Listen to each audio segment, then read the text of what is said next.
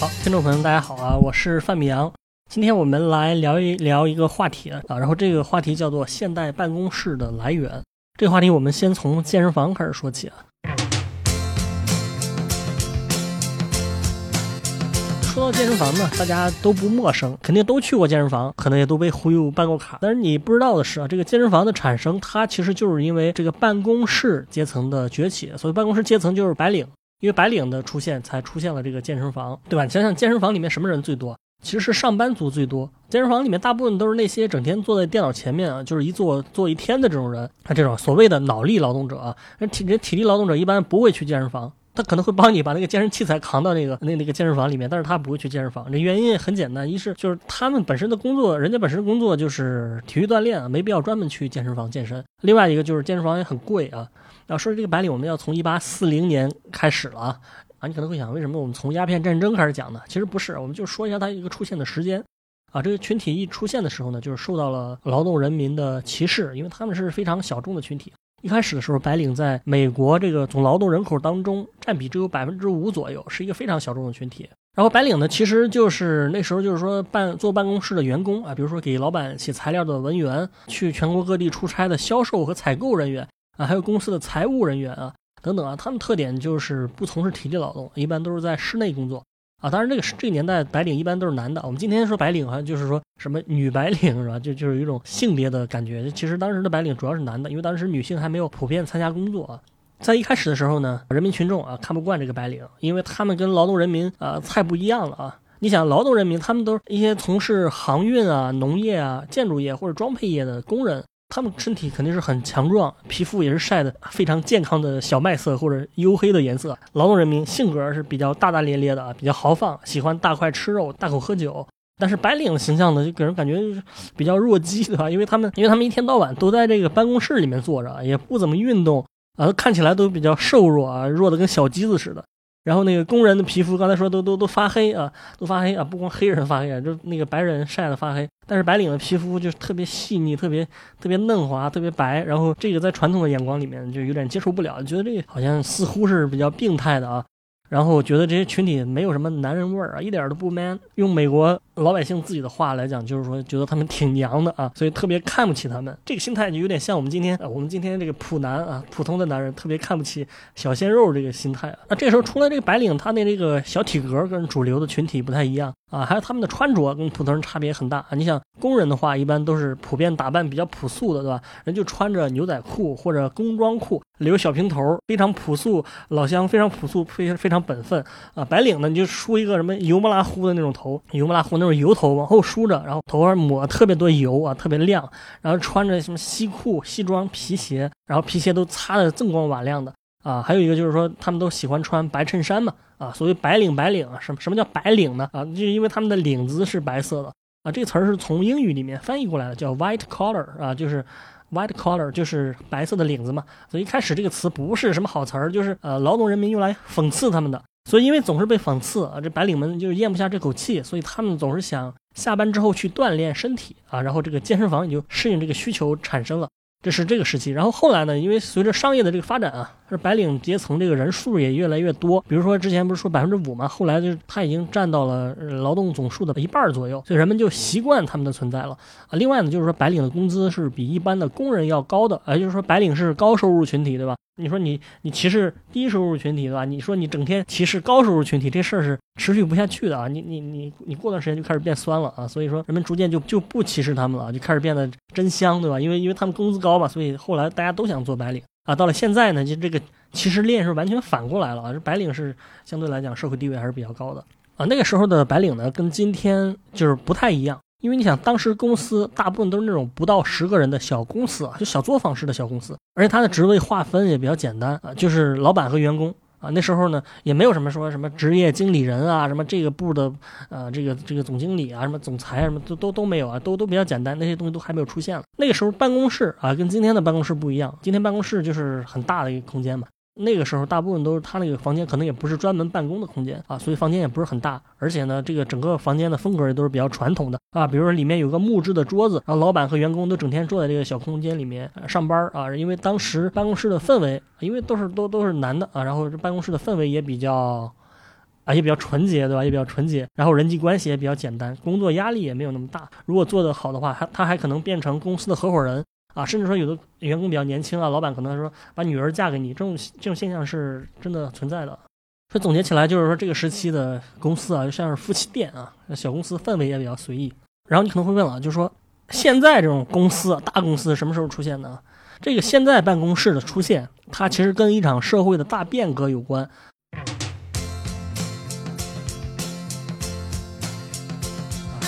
革就是发生在一九零零年的前后。这变革第一个方面就是铁路运输出现了啊，你像铁路出现了。另外一个方面就是电话和电报也出现了，而且这两个革命性的这个这个技术发明，它都是同时期开始在在美国铺开的。你想铁路这个东西它出现，它是极大的提升了货物运输的效率，对吧？提提升了企业之间交流的这样一个效率，而且这个变化是非常革命性的啊！这革命性的程度就丝毫不亚于现在高铁在中国的出现。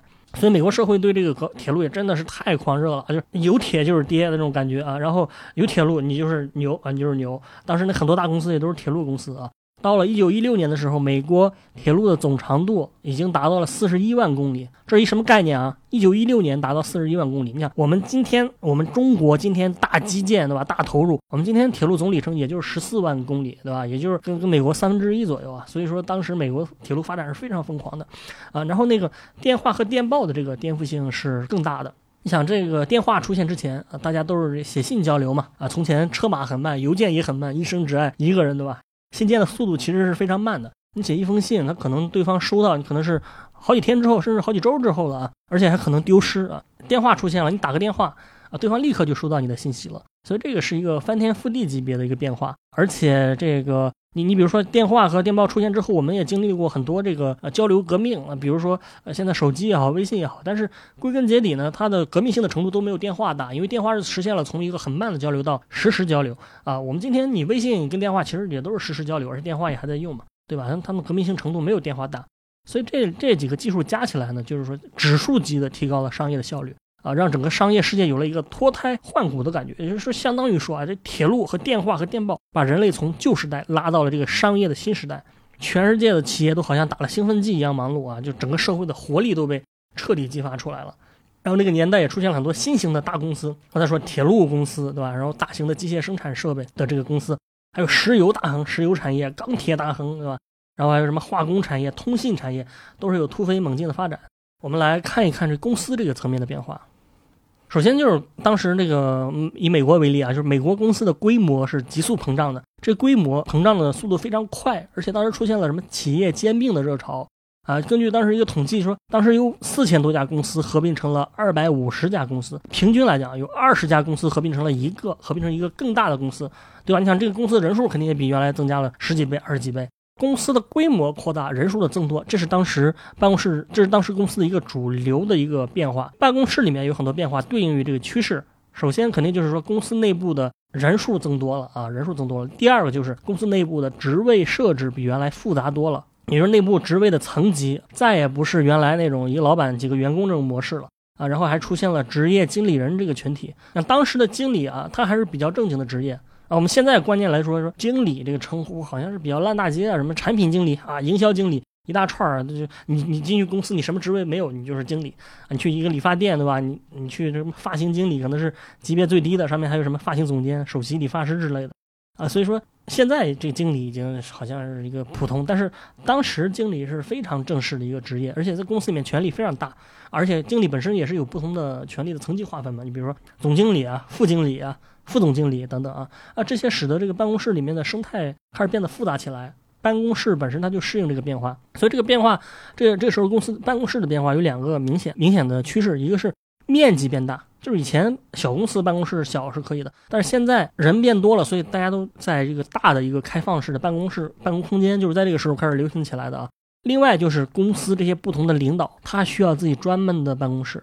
比如说，公司一个经理级别的，他可能需要有自己的办公室，然后跟普通的员工分隔开来啊。像是副经理，他可能是稍微差一点，可能是两个人共用一个办公室，但他这个办公室也是专用的，对吧？像是公司的合伙人、公司的老板，他可能需要一个自己独立的非常大的一个办公室，他在里面可以摸鱼，哈 哈可以摸鱼啊，可以便于他日理万机啊。这是这个。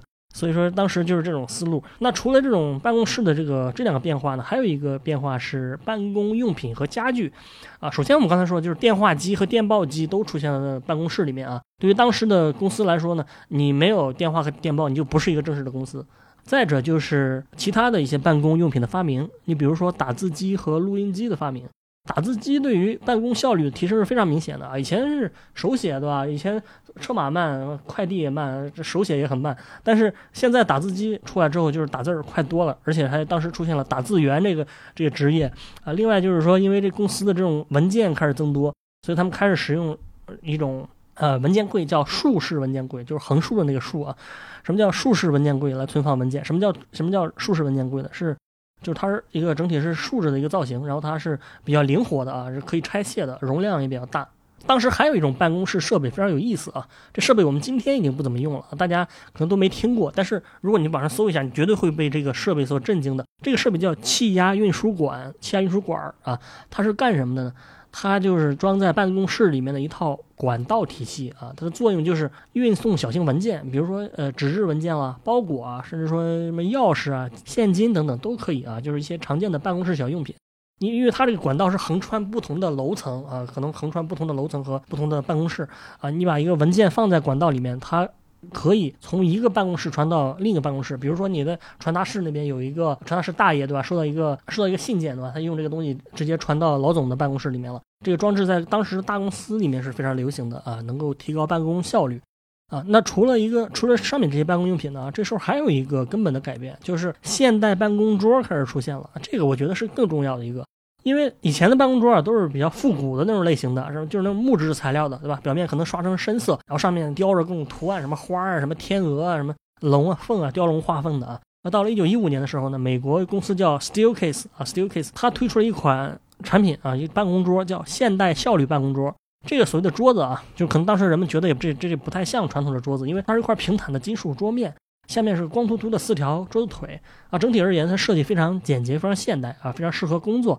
这桌子也没有别的部件啊，最多就是下面装一个抽屉啊，所以这个产品一经推出就受到了职场人士的欢迎啊，取得了很大的成功啊，或者不宁说受到了老板的欢迎啊，他们觉得他们觉得这个因为自己的员工很需要这个东西对吧，提高效率，实际上也是便于他们监督，因为这个产品很简单，所以非常畅销。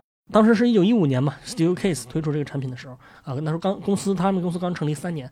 现在一百年过去了啊，这个 Steelcase 已经是全球排名第一的办公家具公司啊，办公家具公司。这个时期还有一个新事物的出现啊，也是过去一百年才出现的，就是摩天大厦啊。摩天大厦说白了就是租给这些大公司办公的嘛。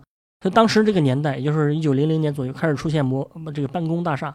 这个摩天大厦呢，它之所以能建成，是跟两个技术有关。啊，一个就是钢筋混凝土的这个结构，因为这个结构呢，相比于原来那种石头也好、砖头也好，你建那种建筑啊，它这个材料的强度是非常高的啊。你可能看过那个盖大楼的那个场景的，它是先用钢筋混凝土建造好这个框架，其他的墙什么是贴上去的啊。因为这个受力结构只有这个框架结构可以支持把建筑建得很高。另外一个技术啊，刚才说两个，另外一个就是电梯技术。对吧？你不能建，你建的很高，你建了二十层，对吧？没没有电梯也不行，对吧？所以这时候电梯出现了，电梯出现了，所以这两个技术的出现是让摩天大厦成为可能。当时美有美国有个学派啊，我们学设计的同学应该了解，芝加哥学派，他们就专门做这个摩天大厦的。不过当时所谓的这个摩天大厦啊，其实最高也就十多层，而且也不是咱们现在经常看到那种玻璃幕墙，对吧？那种那种反光的那种那种大厦也不是，玻璃幕墙是后来才出现的啊。所以这个时期呢。这个大楼的租金一般很贵，就是只有大公司能租得起，一般人租不起。摩天大楼里面的这个办公成了大公司的标配啊。我们多说一句，就是说我们现在的看到这种玻璃幕墙的这种建筑啊，什么玻璃幕墙？你想想，比如什么上海中心大厦啊，北京的中国尊，对吧？还有什么纽约世贸大厦，九幺幺撞的那个啊世贸大厦，他们都是表面是玻璃材质的，对吧？那这个是二战之后才出现的，这种这而且这种建筑也一般来讲更高。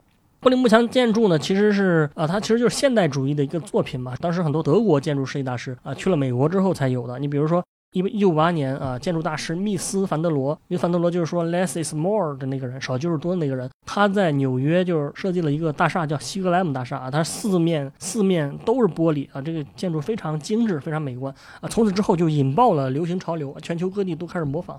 啊，以至于说它这个设计语言奠定了我们今天城市的基础，对吧？你去看稍微有点现代感的城市，它都是玻璃幕墙的一个一个建筑啊。然后这种建筑你去里面看一下，它一般就是说它有一个吊顶啊，有个吊顶，因为因为里面要安装电器，要把它挡起来。这是这个摩天大厦啊，这个当然玻璃大厦也是只有大公司、有钱的这个公司才能租得起。你比如陆家嘴的那些啊，只有金融公司和什么互联网公司才租得起啊。我们刚才聊的是这个办公室的硬件啊，就是说刚才办公大楼也好，什么都是硬件。其实还有一个软件方面，大家想想是什么？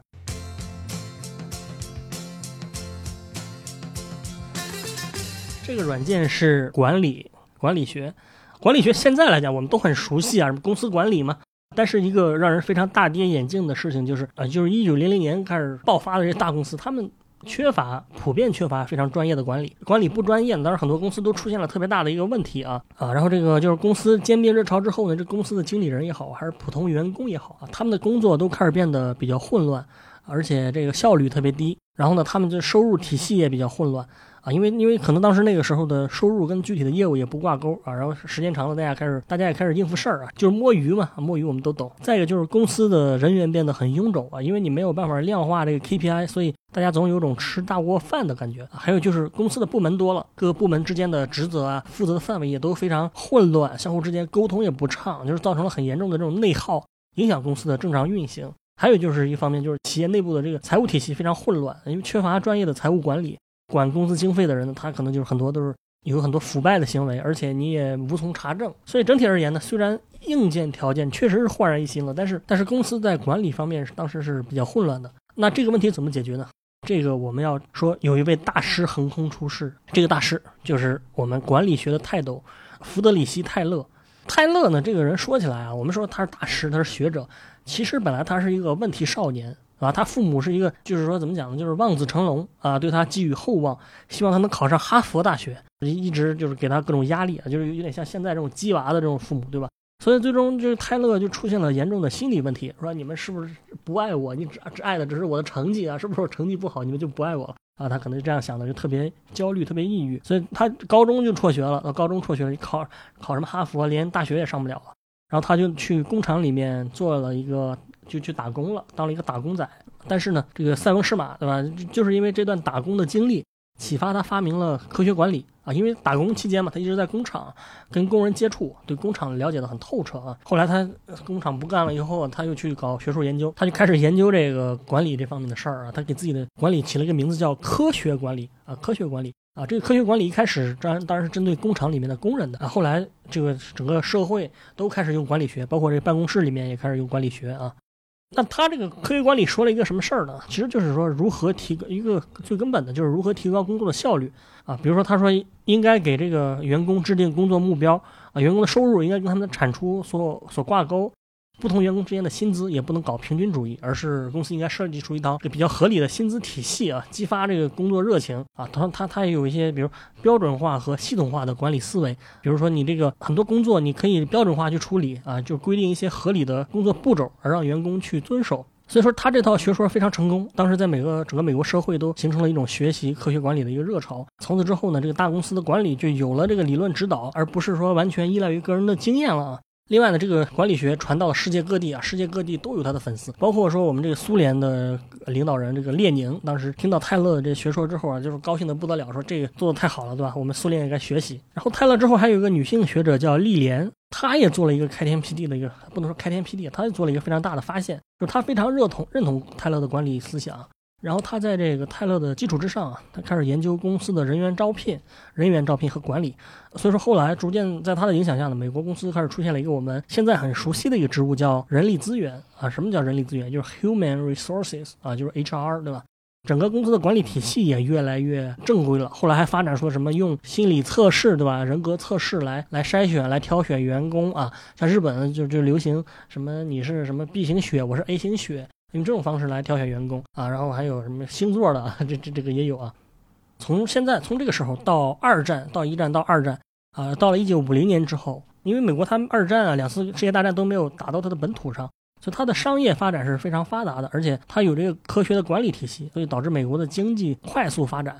下面要讲的是另外一个公司的出现，再一次改变了这个办公室的这个面貌。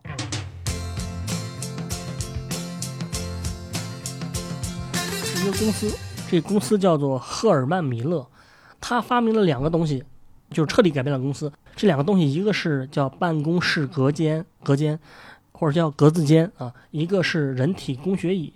啊，这个办公室隔间，我们现在办公室里面每个员工都是半隔开的那种状态嘛，就是啊，他那他那个挡板可能就是到你的鼻子左右的位置，然后这个隔间是相当于半开放的啊，同事之间既可以进行一定的交流，又可以拥有自己的隐私，对吧？这是这个格子间。另外一个是人体工学椅，人体工学椅就是办公椅嘛，这个我们都很熟悉，它它底部就是有个轮子啊，然后可以在办公室里面移动，然后背部是网面的那种结构啊，然后坐起来后背也挺舒服的。这两个都是赫尔曼·米勒发明的产品啊，目前已经成了办公室的一个标配啊。就是美国有百分之九十六的公司都住在这个格子间里面啊。人体工学椅就更普及了。在这个隔间出现之前啊，大家办公是没有隔间的，或者可能有一些临时的，但是没有这种系统性的隔间啊。大家可能也就最多就是放一些绿色小植物、小盆景、小屏风来相互遮挡。这个时候呢，到一九六八年，赫尔曼·米勒就推出了一个很专业的隔间，叫行动办公室系列二点零。它它其实有个一点零，但是一点零没有没有成功啊。这个二点零彻底打开了市场。这套产品呢，就是本质上它是一个组合办公办公桌的，它有办工作台啊，然后桌面上有工作的地方，还有收纳的地方，可以放放什么办公工具和私人物品之类的。然后跟桌子连起来的还有这个隔板，这个隔板是非常灵活的，你既可以跟其他的隔板拼合到一起，然后又能说我自己单独使用，也是能创造一个隐私空间啊，所以这个是非常实用的一套一套产品。然后这套产品推出不久之后，就彻底改变了办公室的面貌，重新定义了办公室的基本形态啊。然后当然也是引起了就是各个家居公司的模仿，大家都都后来都开始做啊。所以说到现在五十年了，我们仍然是这样的，仍然是百分之九十六的美国公司都在这种隔间里工作啊。刚才讲，除了这隔间之外，另外一个是革命性的一个产品，办公产品叫人体工学椅。人体工学椅是九十年代推出的啊，它比刚才说那个行动办公室要晚二十年，但是推出之后呢，也是引爆了，快速引爆了这个流行潮流，成为了各个公司的标配。其实这个人体工学椅在开始的时候啊，它并不是给这个办公室设计的，说起来是挺有意思的，它是。为这个疗养院里面的老年人设计的，你想老年人他的这个脊柱和颈椎嘛都比较脆弱，所以他需要一个比较舒服的靠背设计啊。然后老年人就是一直坐着嘛，所以他需要又需要防止这个褥疮的产生，他他椅背就开始用这个网面的设计，是因为它透气啊。后来这个赫尔曼米勒把这产品卖给老年人，老年人不买账，因为你这太贵了啊，太贵了，然后也没打开市场。后来赫尔曼灵机一动啊。说这个也可以给这个大家办公用啊，这是啊给大家办公用，所以他就在办公市场上、办公产品市场上打开了市场。其实使用这个人体工学椅的最开始是这个呃像谷歌、微软这一类的互联网的大公司啊。为什么？因为因为这个公司里面它有很多程序员啊。程序员我们知道，他公司他的主要工作写代码，就是说他有时候得一整天都得坐在电脑前面啊。可能因为项目赶工期的原因，很多时候呃，尤其是开发工期比较紧的时候，他们需要。熬夜啊，他需要一直待在办公室里面。那这种情况下，你一直坐着，你这个椅子的舒适程度就非常重要了。所以，人体工学椅迅速得到了员工的喜爱啊，或者吴宁说，还是说迅速得到了老板的喜爱，就开始各种购置这种产品。这个当然，这个赫尔曼·米勒的这个这个产品是非常贵的啊，就普遍。它这个产品得一万以上，不管各个系列应该都在一万左右，甚至一或者一万以上。当然，我们现在国产的有很多，比如说像是网易的这个网易和小米都出了这产品，人体工学椅的一千块钱左右都能买到。你去，其实你去京东搜一下，这上面三百多块钱都能买到一把国产全新的，价格也比较便宜啊。这是人体工学椅，现在非常普及。那么到目前到这个时候为止，玻璃幕墙的办公大楼、办公室的家具。办公室的管理啊，整个过程都进化完成了啊，一直到现在，我们的办公室还是以这个为基础。后面的变化其实不大，最多是就是引进了电脑什么的啊，但是整体的格局基本格局是没有变化的。所以说，我们今天虽然大家提出了各种新概念，什么开放式办公、联合式办公，但是公司的主流设置还是原来那个样子啊，还是这些建筑大师和呃设计大师来创造的，几乎没有变过。好吧，今天感谢大家收听我们的节目，我们下期节目再见。